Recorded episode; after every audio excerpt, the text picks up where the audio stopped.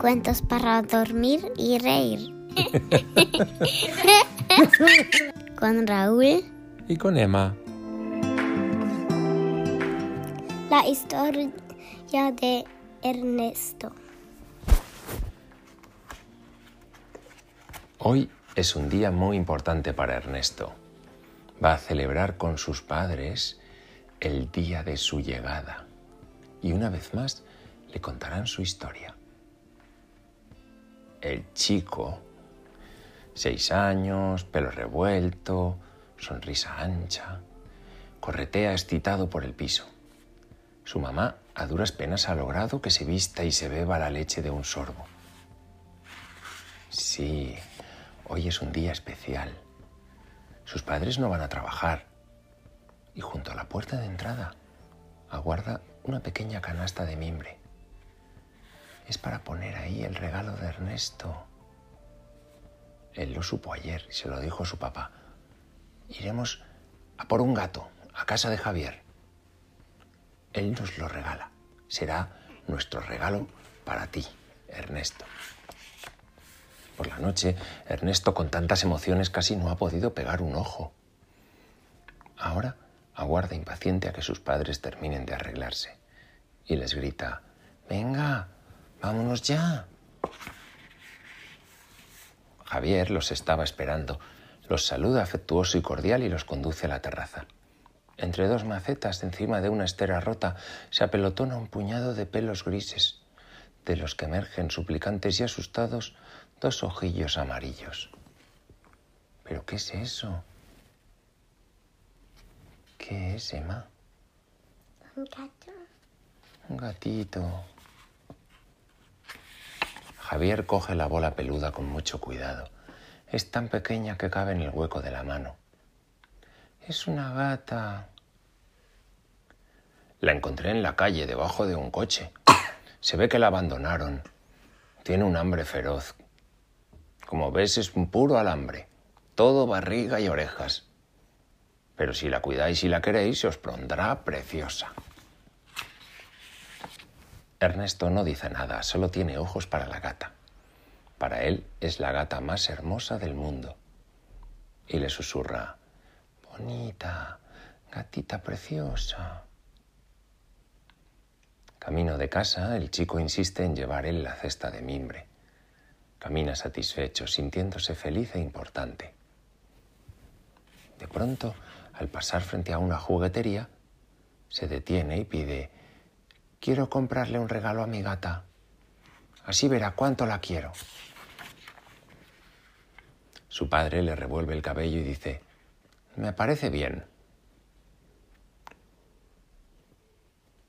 Entran en la tienda y después de mucho mirar y dudar, Ernesto se decide por un ratón que al apretarle la barriga chilla. El niño ríe. Mire, mamá, ¿crees que le gustará? Para el almuerzo, su madre ha preparado los platos preferidos del chico. Arroz con huevo, lomo empanado y para beber naranjada. Y a la hora de la tarta, una gran tarta de chocolate. Y antes de soplar las cinco velas, el padre descorcha una botella de champán. Papá, que haga pum. Y el tapón de corcho sale con fuerza, como una bala, dejando tras de sí un bordado de espuma. El chico aplaude y ríe.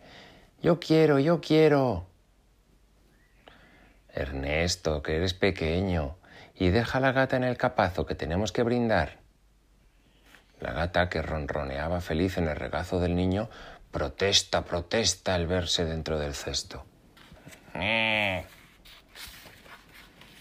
El padre y la madre, con los ojos brillantes, levantan sus copas, sonríen, miran al niño y exclaman, por el día de la llegada.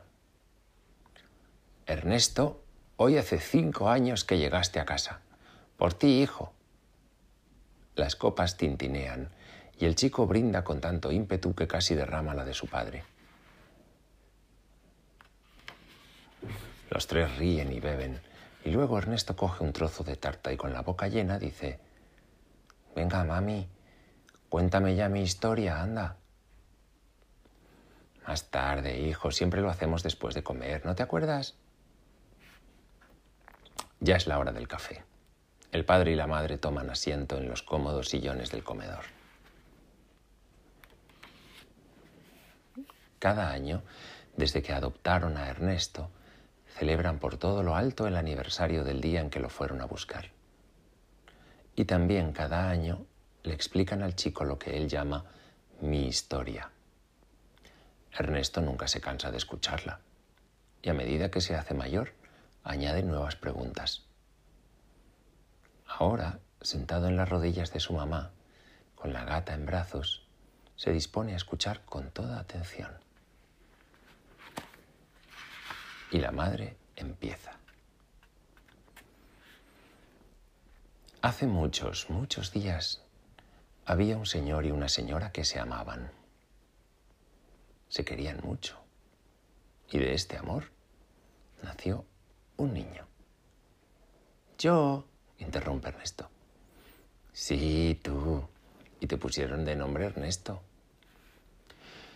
Pero este señor y esta señora no podían hacer de papá, de mamá, ni te podían tener con ellos. ¿Pero por qué? ¿No me querían? Sí, claro que te amaban. Pero para hacer de papá y mamá no basta solo con amar. Hacer de papá y mamá también es limpiarte los mocos, anudarte los cordones de los zapatos, agarrarte de la mano cuando vas a hacer caca en el váter, ponerte supositorio si te duele la tripa o tienes fiebre. ¿Te acuerdas cuando tuviste paperas? También es llevarte a la escuela, irte a buscar, reñirte si te portas mal o haces travesuras. También llevarte al médico de los pies para que te haga las plantillas y enjuagarte las lágrimas cuando te peleas con los amigos. El niño la escucha con los ojos muy abiertos. El padre, mientras, parece muy atareado llenando de tabaco su pipa. Y la madre continúa. Hacer de papá y de mamá es también pensar en las cosas que has de comer para que crezcas sano y fuerte. También es jugar contigo, mirar juntos los libros de cuentos, contarte historias, tener siempre lleno el bote de las galletas, consolarte por la noche si una pesadilla te visita durante el sueño, es darle un beso al chichón o al arañazo de la rodilla. Ya sabes que los besos de los papás lo curan todo, ¿no? Y es amarte cada día y amar las cosas que haces y deshaces qué menudo diablillo estás hecho, aunque a veces nos hagas enfadar. Y sobre todo, ayudarte en todo aquello que a ti te cuesta hacer. Y enseñarte a querer tu barrio y a tu gente. Y que aprendas las cosas que te harán de mayor un chico responsable y serio y darte seguridad y que sepas que siempre pase lo que pase, nos tendrás a tu lado. Todo esto, Ernesto, es hacer de papá y mamá. La madre ha hablado en voz bajita, en el mismo tono que usa cuando le susurra, Buenas noches, querido, que tengas felices sueños. Ernesto ha quedado pensando. Luego mirándola abiertamente, pregunta, ¿y mami, aquellos señores no querían hacer todo esto por mí? No es que no quisieran, responde el padre, es que no podían. Porque para tener un hijo no es suficiente con tener dinero y una casa en donde vivir. También hay que tener tiempo y la posibilidad de estar con él, de poderlo educar en un ambiente donde crezca feliz y seguro. Y eso no es fácil. ¿Lo entiendes? Ernesto baja la cabeza, piensa en lo que le han dicho y se encoge de hombros. Bueno, sí, un poquito. Pero venga, explícame ya lo que tú y mamá hicisteis. Pues bien, cuando aquella pareja tuvieron un niño, o sea, tú, el médico nos dijo que nosotros nunca podríamos tener un hijo, aunque nos amábamos mucho, porque hay algo en nuestros cuerpos que no funciona. Y eso nos entristeció mucho, porque mamá y yo queríamos un hijo y teníamos tanto amor que decidimos adoptar uno. Yo, dijo Ernesto, y la madre sonríe y le acaricia la mejilla. Sí, tú, pero déjame continuar. Sí, sí. Entonces fuimos a visitar unas casas de adopción y hablamos con muchas personas que atienden esas casas. Y ahí estaba yo. Ernesto tiene los ojos brillantes. Ahora viene la parte que más le gusta. Si allí nos esperabas, porque aquellos señores que no te podían tener te llevaron a donde sabían que irían unos padres a buscarte.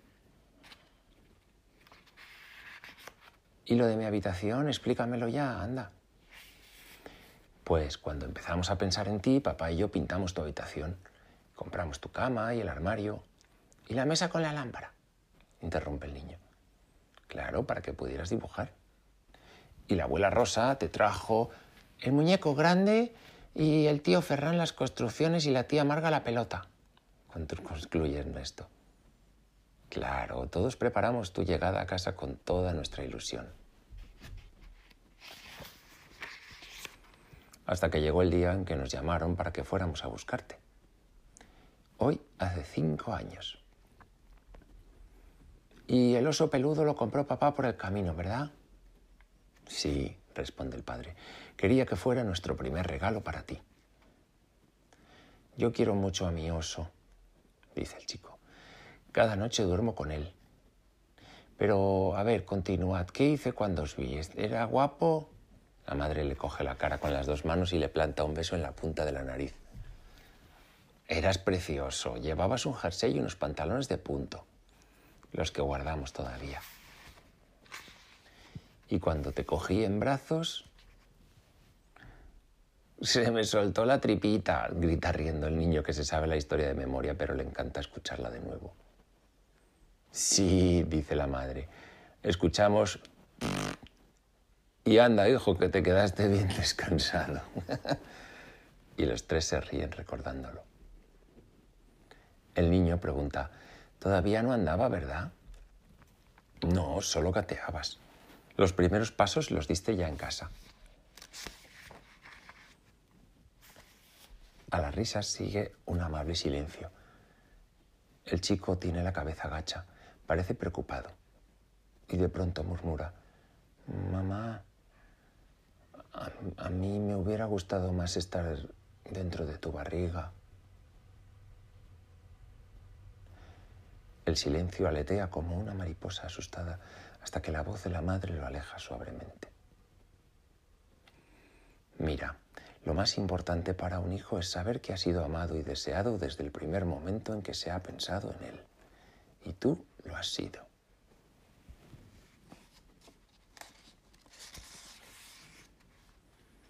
Todavía no te conocíamos y ya preparábamos tu llegada. Hablábamos de ti, nos preguntábamos cómo serías, qué cosas haríamos contigo. Hicimos lo mismo que si hubieses estado dentro de mí. Para nosotros no tiene la menor importancia que nos esperases en otro sitio. Lo importante es que ahora ya estamos juntos y nos queremos. ¿No te parece que esto es lo importante? Pero el chico frunce las cejas e insiste. Insiste porque quiere estar muy seguro. ¿Pero tú y papá me querréis siempre? ¿Igual que si hubiera estado dentro de tu barriga? Claro. Tanto más, porque a nosotros nos costó mucho tenerte. Y si fui porque y si fuimos a buscarte era porque te queríamos amar. Por eso aquí en casa el día de tu llegada es un día de fiesta grande. Y papá es mi papá, papá, y tú mi mamá, mamá, ¿verdad? Claro, y tú eres nuestro hijo, hijo. Te queremos y a veces te reñimos como hijo nuestro que eres. Y no, no me dejaréis nunca, ¿verdad? Los padres se echan a reír y el padre dice, ¿dejarte? Nunca. Tú nos dejarás a nosotros algún día, pero eso no importa ahora. Ahora la mamá lo sujeta afectuosamente por los brazos. Bueno, por hoy ya es suficiente. Ahora ve al lavabo, haz pis y lávate las manos. Y date prisa que llegaremos tarde al cine. El niño baja de un salto del regazo de su madre y la gata, que dormitaba feliz, maulla asustada. ¡Miau! Ernesto la estrecha con fuerza y la llena de besos. De pronto su cara se ilumina. Ha tenido una idea. Se acerca a su padre y le dice, papá, de la misma forma que vosotros me habéis adoptado a mí, yo también puedo adoptar, adoptar la gata, porque es una gatita muy querida y deseada, y hace mucho tiempo que os pedía tener una. El padre sonríe y le pinza ligeramente la nariz. Sí, claro que sí. Ya verás cómo llegarás a quererla. Entonces Ernesto mira a su padre por encima del hombro y con aires de suficiencia exclama, Anda, pero ¿qué dices? Si ya la quiero mucho. Uf, muchísimo, muchísimo. Fin.